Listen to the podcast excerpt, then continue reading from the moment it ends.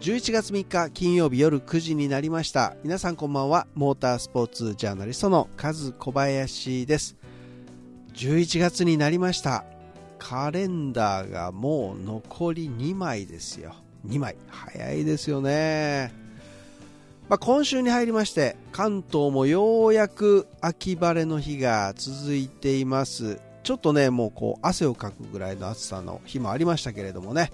いやとにかく10月は雨が多かったですからね。しかももう2週連続で台風が来てそれが土日にかぶってしまって先々週はスーパーフォーミュラーの最終戦鈴鹿がもう中止になっちゃって。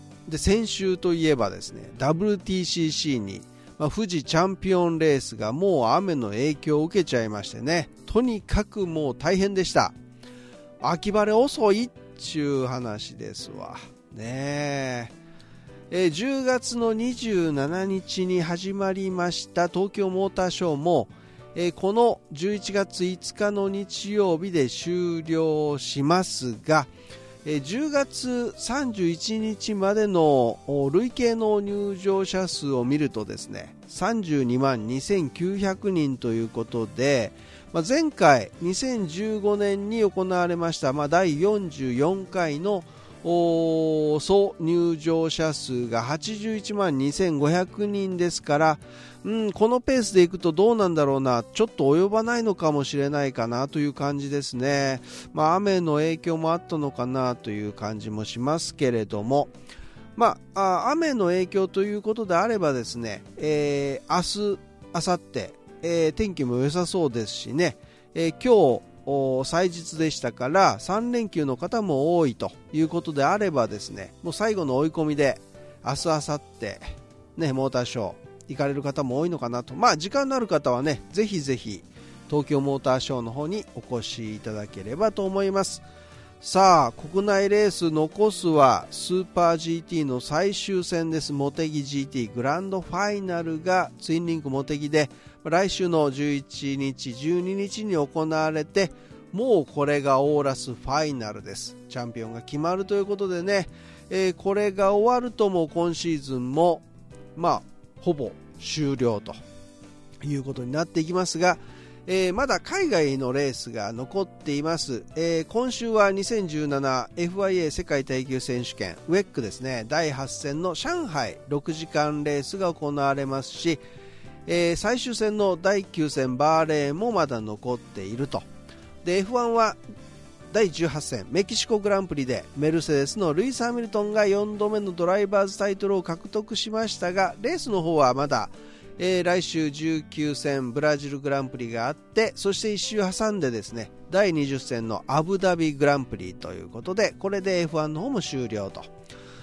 F3 マカオグランプリ FIAF3 ワールドカップと WTCC がマカオですからね。こんなのもあります11月の19日ですねにあります、まあ、11月いっぱいはまだまだね、レースを楽しんでくださいというところですね。さあ、そのちなみに F3 のマカオグランプリですけれども、日本人の参戦ドライバー、これがまた粒揃いと言いますかね、すごいですよ。えー、坪井翔、宮田理友、牧野忠介、佐藤真理乃、山下健太、関口雄飛、そして BMAX レーシング代表のドラゴンさんも出るということでね、えー、ランドノリスやらミック・シューマッハ相手に、まあ、マカオで暴れ回ってきてほしいと思いますけどね。さあそして国内のイベントの方はまだまだあります、えー、トップバッターはリシャール・ミル鈴鹿サウンド・オブ・エンジンが11月18日19日の2日間鈴鹿サーキットで開催されます。続いてあるのが NISMO Festival at 富士スピードウェイ。2017ですね。 supported by MOTUL ということでこれが11月の26日に富士スピードウェイで開催されます。で12月に入りまして12月の3日は Honda Racing Thanks Day。2017がツインリンクモテギで開催されまして、12月10日これがイベントオーラスです。 TOYOTA GAZOO Racing Festival 2017が富士スピードウェイで開催されて、まあ、終了というようなね、内容はまた後日お話ししますけれども何はともあれですね。もうこれが終わってくるともう12月10日でしょ？これ終わるとあとはクリスマスがあってえー、正月があって長いシーズンオフに入ってオートサロンでおめでとうございますみたいなね。で2018年がスタートするというようなまあ世話しない話ですけどねそんな感じになっていくのかなということで今週も最新の話題でお送りするモータースポーツ観戦塾。この番組はトータルカーメンテナンス25レーシングの提供でお送りします。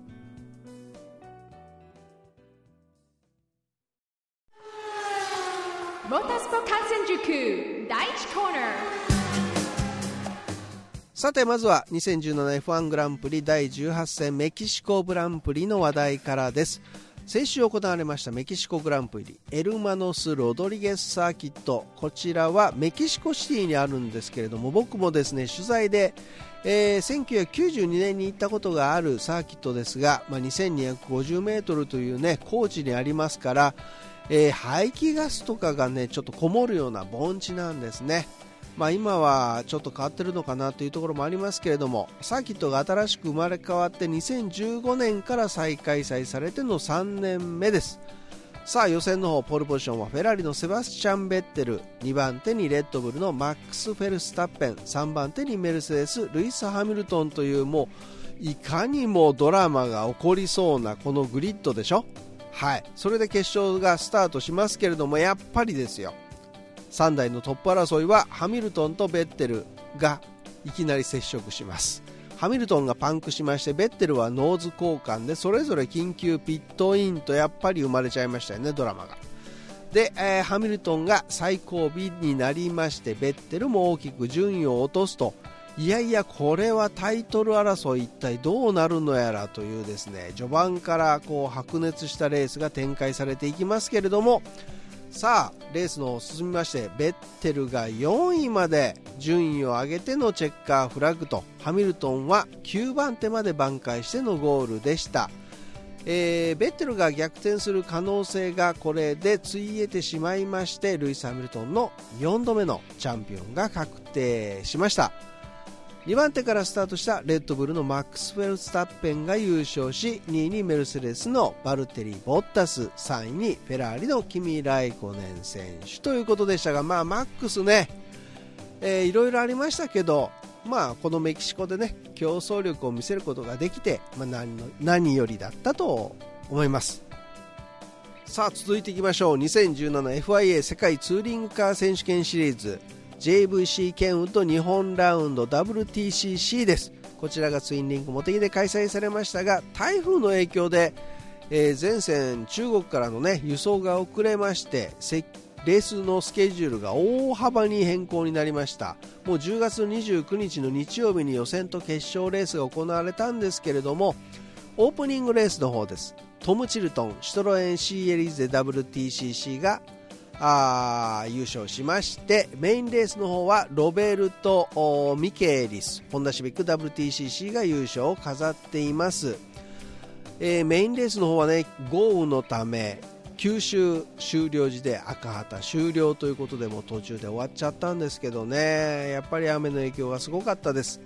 でオープニングレースの方エンジン交換のため、えー、最後尾スタートを強いられた道上亮選手ホンダシビック WTCC はえー、ロブハフ、シトロエン C エリーゼ WCC とのラトの、まあ、バトルを展開した末ですね追い上げまして10位でフィニッシュしてポイントを獲得していますが、まあ、メインレースの方は道上選手ブレーキトラブルが起こりましてコースアウトしくりしましたね。コースアウトしましたけど、はい、ピットに戻るもリタイアという悔しい結果でございました。まあとにかくね雨と台風に振り回された2週でしたね。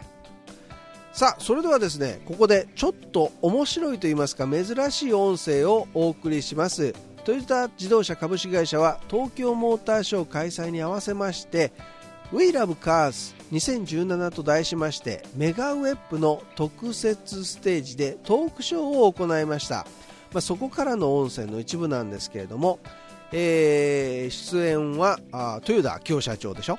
でマイアミマーリンズのイチロー選手で司会は小谷真央子さんです。それではどうぞ。そうさあま真似してるなと思いながらもね、ええでも僕の一押しの車っていうかね、はいあの中にある中であの一番気になった車は、はい。センチュリーですね、センチュリー？ええ。ほうほうほあのセンチュリー変わったんですか？えトトヨタが今度変えるんですよ。二十何年ぶりに、うはい。それでセンチュリーがモデルチェンジするんですけどね、えあのやっぱ僕センチュリーが自分の中では、センチュリーと言いますね。うちの会社で行きますとね、まあ、名誉会長とか会長が乗る車ねっていうか感覚で。ありますね。私はアルファードとか、え。ええいろんな車にあの運転手さんには運転をしてもらってます。はい。ですけどあのずっとこのセンチュリーが開発されてた時からたまに僕も乗ってもいいようなね、車にしてよっていうことで、ええ。あのい彼ら頑張ってくれてます。えじゃあもっとカジュアルになるんですか？でも非常に真面目な形になっちゃったので、ええ。あのなっちゃったので。あのあの GRMN 仕様ねはい。ガズーレーシングのねはいあのあの GRMN 仕様のセンチュリーを1台作ってもらおうかなと。えそれって？これね本当にニュースですから。これね。えそれ分かりやすく解説していただけます？なぜ今皆さんに受けたのかっていうのはそれはねありえないと思ってるからですよ。だって G え？素敵？ありがとう。ね GRMN って言ったらね、はい。あのどっちかというと走りですよ。スポーティーな。スポーティー、はいはい。でセンチュリーって言ったらもうショーファードリブンのね、はい。後ろにうーんって乗る乗る感じですよ。そうそうそうそう。だからそれで GRMNC よって言ったから笑っていただいたんだと思います。ああでも目立つとこにはそれ乗ってきますから。はい。はい。わかりました。えーでは次に参ります。どんどん参りますえーレースドライバーとしてハンドルを握り怖くなることはありませんか？あのねまず私はレースドライバーではありません。でもニュルでもうでですけどあれは、評価ドライバーです。評価ドライバーどう違うんですか？あのレースドライバーってねああの辺にたくさんいいますいますね。そうなんですよね。ええいますけどね。あの今日会場にもええ。何人も、あのレースドライバーっていうのは安全に人より速く走ることですで、えー評価ドライバーははい。どんな道であれ、えーどんなそのお車であれ、はい。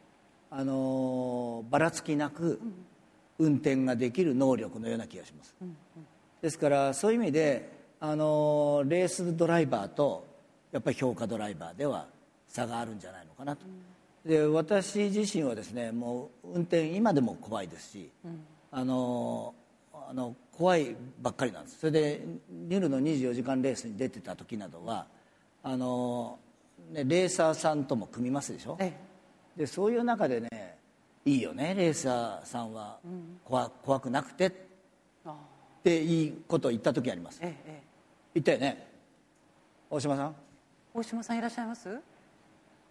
えっとマイクを。そうしたらねそうしたら「いや僕も怖いんですよ」っていうふうに。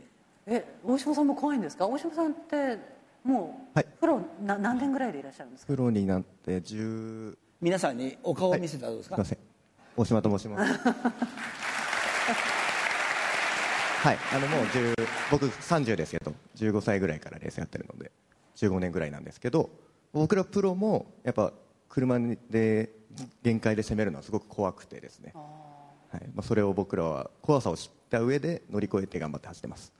なるほど。はい、のでたまに高速道路とかで素人の方がビューってこう雨の中抜いてったりするんですけど、僕らは怖いんでゆっくり走ってるんですけど。あのレーサーの方の方が、あの通常運転するときスピード出さないって言いますよね。もう街中ではゆっねくり。走って街中では出さないって、はい、なんでその怖さを知ってるからこそ車の限界も引き出せますし、ということが言いたかったです、はい、そうですか。ん。それともう一人ねもう一人ちょっと顔が見えましたからあれですけどね。大島さんと今年のル・マンでね。はいあの予選の時にあの今までの世界最速タイムをたきだあの叩き出したはい。小林カムイさんが。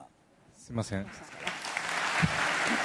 ちょこっとだけプロドライバーをやらせていただいてます、え小林さんは何年目でいらっしゃるんですか、えーと僕は14歳の時に、14歳はい、契約をしました。12歳って運転だから今できる31年で10だからまあサーキットの中ならいいんじゃない？そうなんですよ。ええあのええ行動じゃないから。はい行動走ってないから。あでもその頃から運転なさってたんですか？そうですね。レーシングカートっていうのを始めたの9歳だったんですけどもう11歳12歳の時にその大人のクラスでも日本のチャンピオンになっちゃってでそれで14歳ぐらいでレーシングカーに乗るようになってっていうことです。で今どうですか？怖いですか、すみません。僕ちょっと数が違ってあんま怖くないんですよね、あれ？わかりましたありがとうごいやざいます。だけどねあのもうとんでもないですよ。あそうとんでもいやない散歩本当すごいんですよ。ニュールで私もレース拝見してピットにもねはい。伺いましたけど、上から見ててもヒュンですよね。いやヒュンですよ。ヒュンだからこれでカーブをピンカーブどうやってヘアピンカーブどう曲がるんだろうって思いましたもん。もうあの辺に聞いてほしいですね本当に。ね。ねいっぱいいますよ。全員聞いてるとここんにちは皆さん。また小道具そこそこ長い間野球をやってる一郎です。いやもう裏で緊張しすぎてもう目隠そうと思って。それでもうこういうことになりました。まあでもここではめてるわけにいかないんで。これでよろしくお願いします。でも今日はどっちかっていうとまともなね。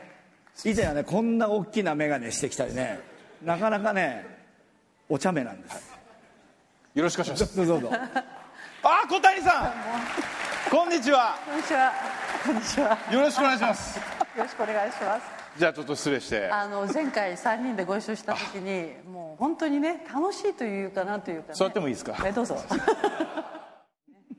諦めさすっていうのか、ね。あでもそれイチローさんのねあのフィロソフィーずっフィロとソフィーですね。一人で単身ね。単身その野手として初めてねアメリカに渡りね。それでいろいろやっぱりイチロースタイルっていうかねあのそういうのも示したかった。そしてまあ流れに乗りたかった。いろいろいろあるでしょうけどね。そういう中でやっぱりイチローさんっていうのはその中でもね自分のスタイルをあると作り上げてうん、それでいつの間にか誰にも何も言わせなくする。というようなとこあありますよね。まあ、時間かかるんですけどね、でもそれしないと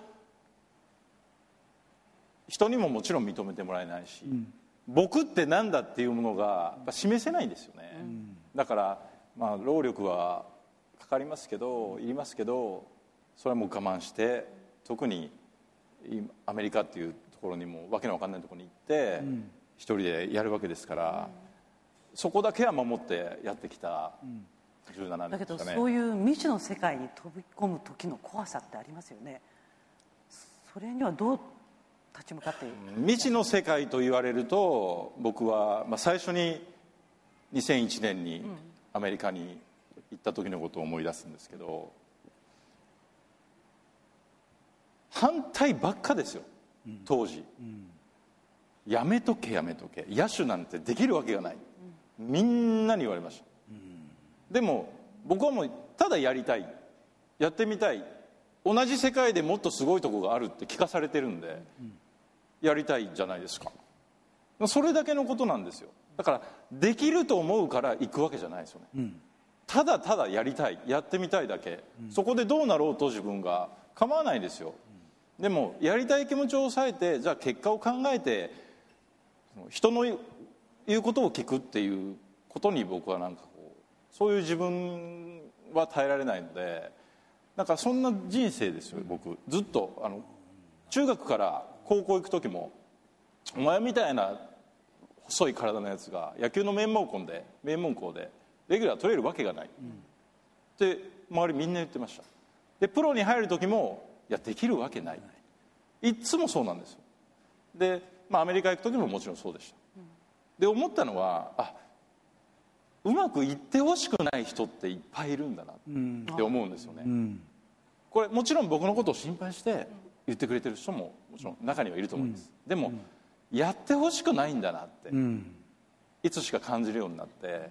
だからなんかもう自分が思ったようにやりたいものを見つけたんだからそれに向かうことを何にも恥ずかしいことじゃないなっていうふうにお思ったんですよ。ある程度こう成し遂げるとそのそれまでこうやめとけって言った人たちの表情とか言ってくることって変わるんですか？まあ、黙るだけですね。黙る。はい大人なんで、みんな。自分が当時思ったこととか分かってると思うんですけど、それをあの時ごめんねと言われたことはないですね。はい、でも秋夫社長にお会いしてそこがなんか、共感できるとこっていうか、ものすごく目の奥怖いでしょもう第一印象がそれだったんですよ。怖って思ったんですよ。一郎さんもそうですよ。僕はね。もう柴犬のような純粋な目でしょ芝居ですけど秋夫社長の目の奥の目はまあ相当怖いなって思ったんですけど今でも？今でも？今でもです。あ今でも怖い。はい。いやだってねあのずっと1年半ぐらい前からはい。ずっと取材を、はい。まあ、密にねあのスタッフと一緒にさせていただいてるんですけどね、従業員世界で35万人ですよ。35万人の従業員の生活を全部肩に背負って、それでこう今、まあ、3代目というか4代目でいらっしゃるでおじい様は成し遂げられなかったことを自分が成し遂げるんだっていうそのね全部ね複合的に考えたらね通常ありえないことをなさってますね。明夫さんは。だからそれを跳ねのけてでも果敢に、まあね、未踏の地にこう踏み込んでいかないといけないっていうのはこれ大変ですよね。なんか止まってる印象が全然ないんですよあですけどね。だからうまくいくかどうかわからない。わからない。でもそれはわからない。行ってまえっていう感じがそれはありますね。すごく気持ちいい。やら何にもやらずにね、ええ。何にもやらずに、あのー待ってるっていうのはそれは先延ばしであるし、あのーそのなんかチャレンジしていくものに対するねなんていうかでしょうねあのーを逃げてるような気がするんですね。それとその今一郎さん言われたようにやっぱり私自身もねあの会社生活ねずっとどちらかというとアンタッチャブルな扱いを受けてきたと思うんですよ、名前がこうこうこういう名前がありますし、創業家の、うん、そうすると何が起こるかというとあのやっぱりあまり近づいてくるとね「あ何その気使っちゃって」とと言われるのが嫌な人っていっぱいいると思います。でえーまたその変に厳しくねあの厳しくすると あの余計にね誰かに直訴しちゃうんじゃないかとかいうことで一番いいのはアンタッチャブルなんですよね。あの関わりを持たなきゃいいと、ええ。でそのだけどそのどちらかというとお何をするにしてもお手並み拝見。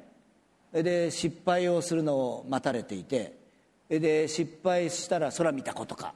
同じですよね。というのがいる。でですけど私は今までね今までこうやって今も続けてるのはやっぱりす悔しさですよね、あのある面負け嫌いという言葉もね一郎さんにあのと出会ってからね。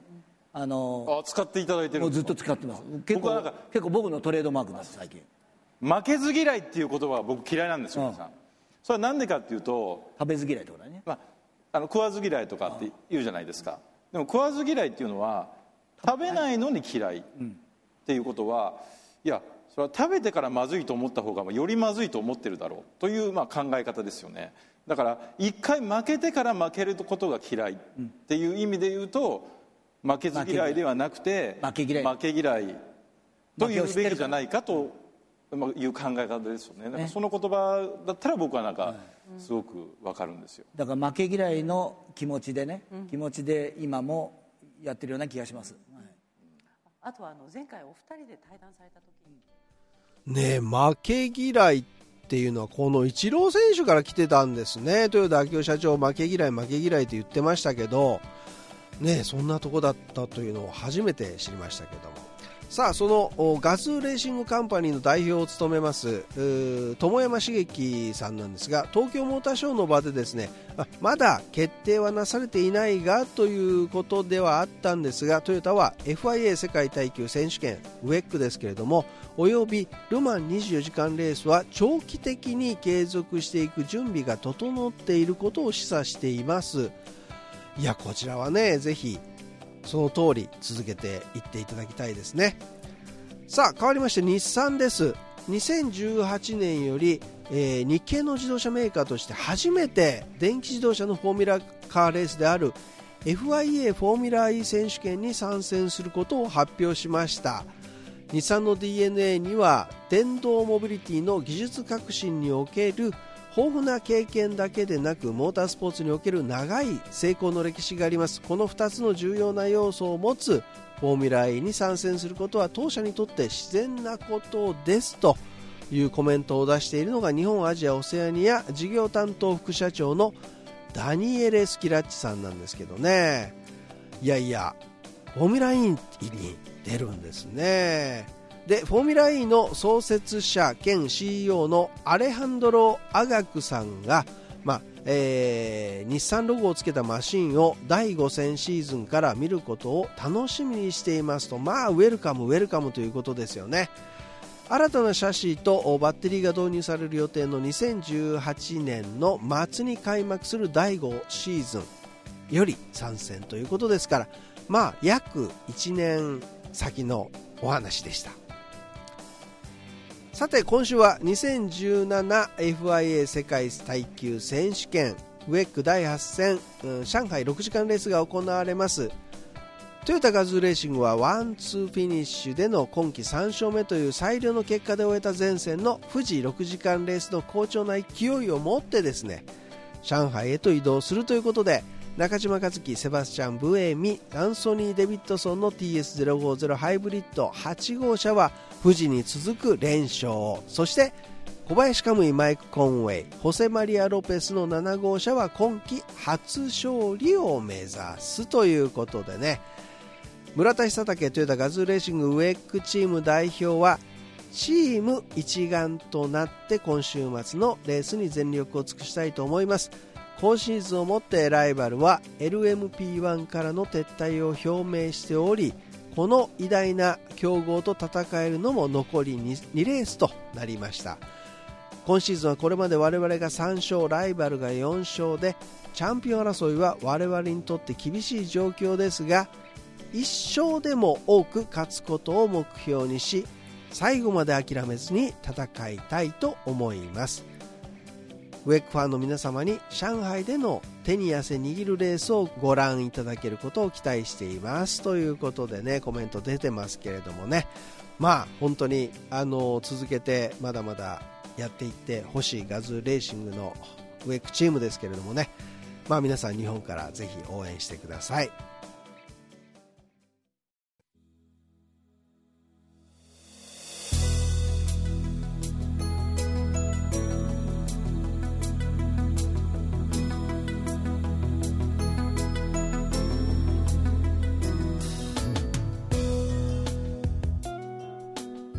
かし月日が経つのは早いですね。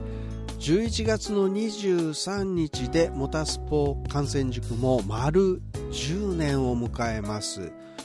僕もはっきりとはちょっと覚えてないんですけど確かですね11月、まあ、10年前のですね。11月23日祭日の3時間生放送から番組がスタートしましていやそれ考えるとこの10年間ですから結構喋りましたね。